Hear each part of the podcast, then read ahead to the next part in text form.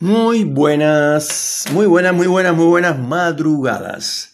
Señoras y señores, 39 grados de calor, sensación térmica a 45.000 y siguen los calores en Neuquén, en la capital de la Patagonia Argentina. Estamos en el hemisferio sur, sufriendo eh, casi todo el país hoy de, eh, eh, digamos, alarmas naranjas, rojas, y en muy pocos lugares hay amarilla. Casi todos están en naranja y rojo por la intensidad del calor, sobre todo acá en la Patagonia, que estamos a 500 kilómetros de la cordillera de los Andes, del lago Nahuel Huapi, que es un, un, lago perdón, de, de hielo de los glaciales, o sea, frío, y la temperatura es siempre brutal ha subido por arriba de 40 grados y la sensación térmica aún peor. Entonces es sofocante el calor que, se está viviendo y hay que tener mucho cuidado, sobre todo para las personas que tienen comodidades o em, años, eh, en protegerse con gorro, con eh, hidratarse todo el tiempo con agua, con jugos que no tengan mucho azúcar. El azúcar eh, exactamente en estos casos es bastante negativa. Eh, lo que se sugiere es que se tome agua, pero bueno, hay mucha gente que no le gusta el agua, así sola. Eh, pero se puede hacer una naranjada, una, una limonada sin poca azúcar o con algún edulcorante para que tenga un sabor agradable, digamos. pero el caso es que hay que hidratarse y mojarse, aunque el agua que sale de la ducha, que viene de un río que debería estar eh, casi congelada eh, a través de pasar por las cañerías de la ciudad, una ciudad que cada vez crece más y que cada vez tiene más asfalto y más concreto, por supuesto que está caliente el agua.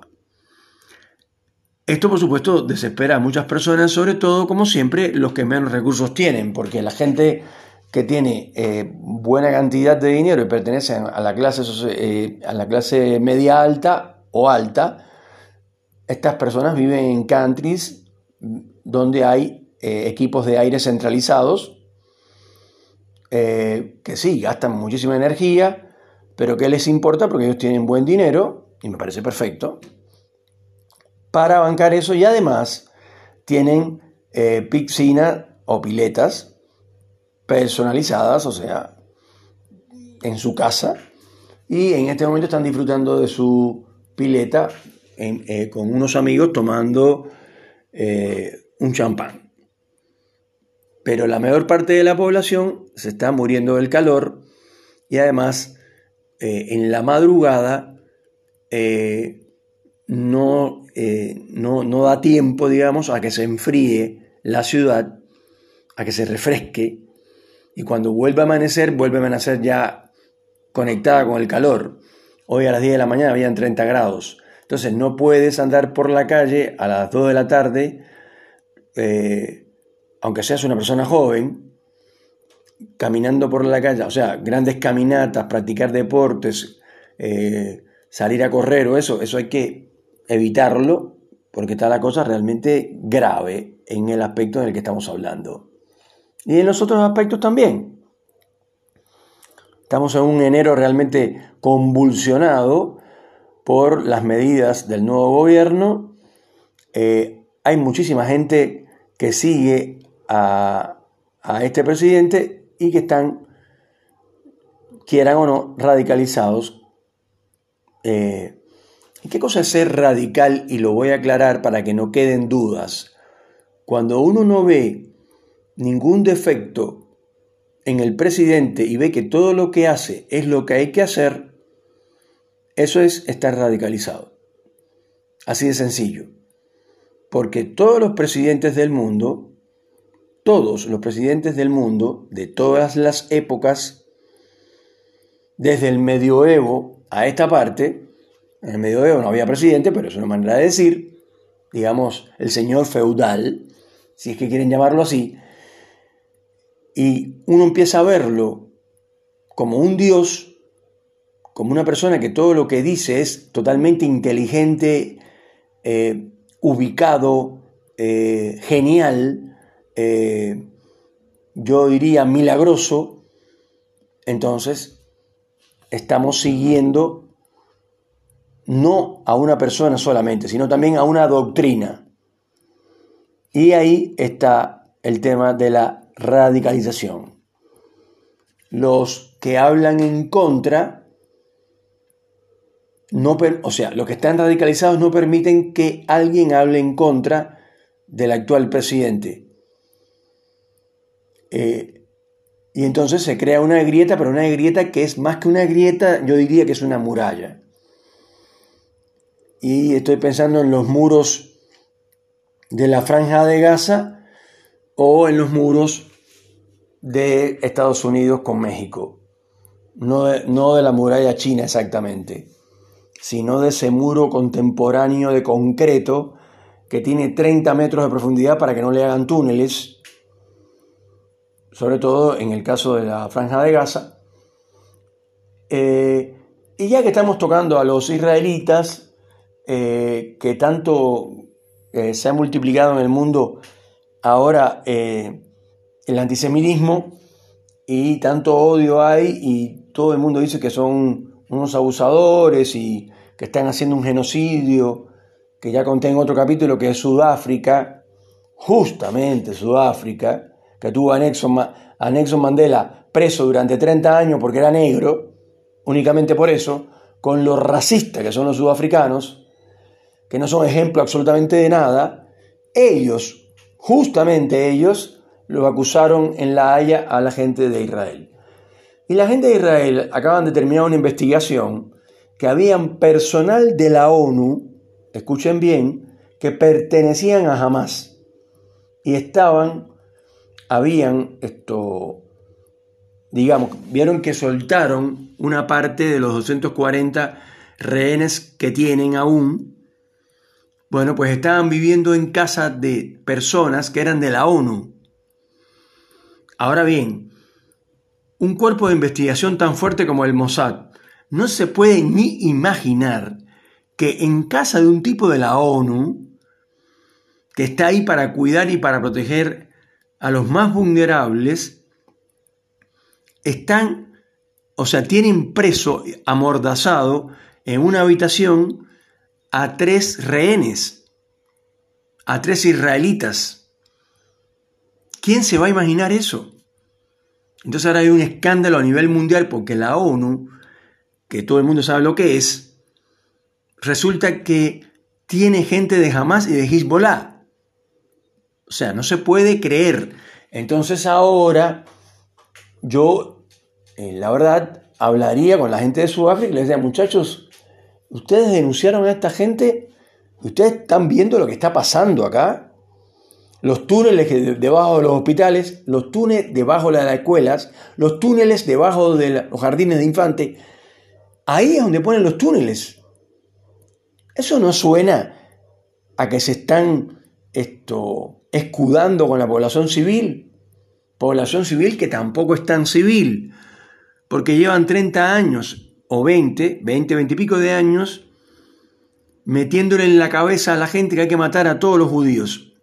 Entonces la gente que nació en Gaza y que vivió en Gaza hasta ahora son todos de Hamas y el que no es de Hamas está igual de radicalizado y tiene el cerebro lavado por la gente de Hamas y nadie se da cuenta de eso. Yo no escucho hablar a nadie sobre este tema.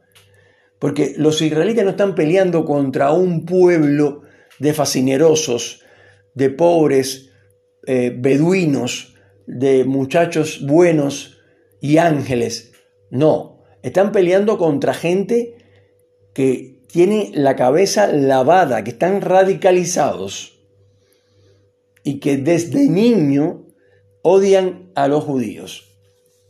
Entonces, matar a una persona de Palestina no necesariamente tiene que ser que mataron a un pobre civil, porque la mayor parte de las personas que viven, de los dos millones de personas eh, perdón, dije mal, 20 millones de personas, ¿son 20 millones o 2 millones? Ahora tengo la duda, que viven en la franja de Gaza, son, o sea, la mayor parte pertenecen a Hamas, porque hasta la gente de la ONU que estaban ahí eran de Hamas. Entonces, ¿ahora qué van a decir? A ver. Y así con todo, así con todo. Porque después entonces, si te vas a ir a la guerra entre Ucrania y Rusia, te das cuenta que los rusos, eh, Putin lo que quiere es volver a la antigua Unión Soviética. Así de fácil. Quiere volver a ser emperador. Otra vez, los turcos, ¿qué quieren? Los turcos están en contra de los israelitas, están en contra del occidente, porque ellos quieren ser el imperio otomano de nuevo. Y así con los iraníes y con toda la gente que le llaman el eje, eh, que en realidad es el eje del mal, donde están los hutíes, que son tipos con la cabeza lavada también, del Yemen, que son pobres, muy pobres, muy pobres. Los cohetes que tienen, aunque se los mande Irak, Irán, perdón, esto eh, están muy lejos de ser un ejército, de, tener, eh, digamos, drones eh, que, que, funcionen, digamos, con inteligencia artificial o algo así, porque están, son muy pobres la gente que vive en Sana que es la capital de Yemen. Y entonces estos tipos se están dedicando a acabar con barcos americanos, barcos ingleses, y cuando bombardean a los hutíes, la gente dice, pobrecito los hutíes. Entonces, no entiendo, no entiendo, la verdad es que no entiendo. Están metiéndose contra los civiles, porque un tipo que va dentro de un barco trabajando, ese tipo, qué puede ser que tenga que ver con un militar? A ver, es un pobre cocinero, un marinero o un tipo que maneja una grúa que baja contenedores. Son trabajadores, son laburantes. Ahí no hay ejércitos ni, ni contrainteligencia militar ni nada de eso. Son gente normal. Y a eso se le meten bombazos a los, a los barcos, en fuego, los agarran presos, matan a alguno que otro. Y ahora están matando soldados americanos. Mataron a tres soldados norteamericanos y nadie dice nada. Entonces, de eso no se habla. Solamente se habla del, del pueblo palestino pobre. Los palestinos pobrecitos los están matando a todos como moscas.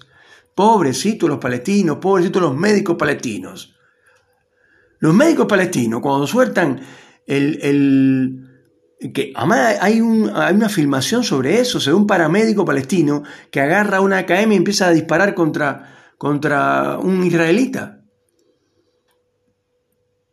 Porque todos son de Hamas. O casi todos. Además, ustedes me van a decir que esa, esa gente, esa gente tan buena que vive ahí en la franja de Gaza, no vieron, nadie vio cómo metían eh, señoras mayores, jovencitas, dentro de la casa de un tipo de la ONU. Nunca vieron eso, no lo vio nadie. Nadie fue y lo denunció, es tan... Esto, porque quitar la, la libertad a una persona en cualquier lugar del mundo, eso es un delito. Señoras y señores, esto es Salvador de Noche. Que tengan una calurosa y buena tarde.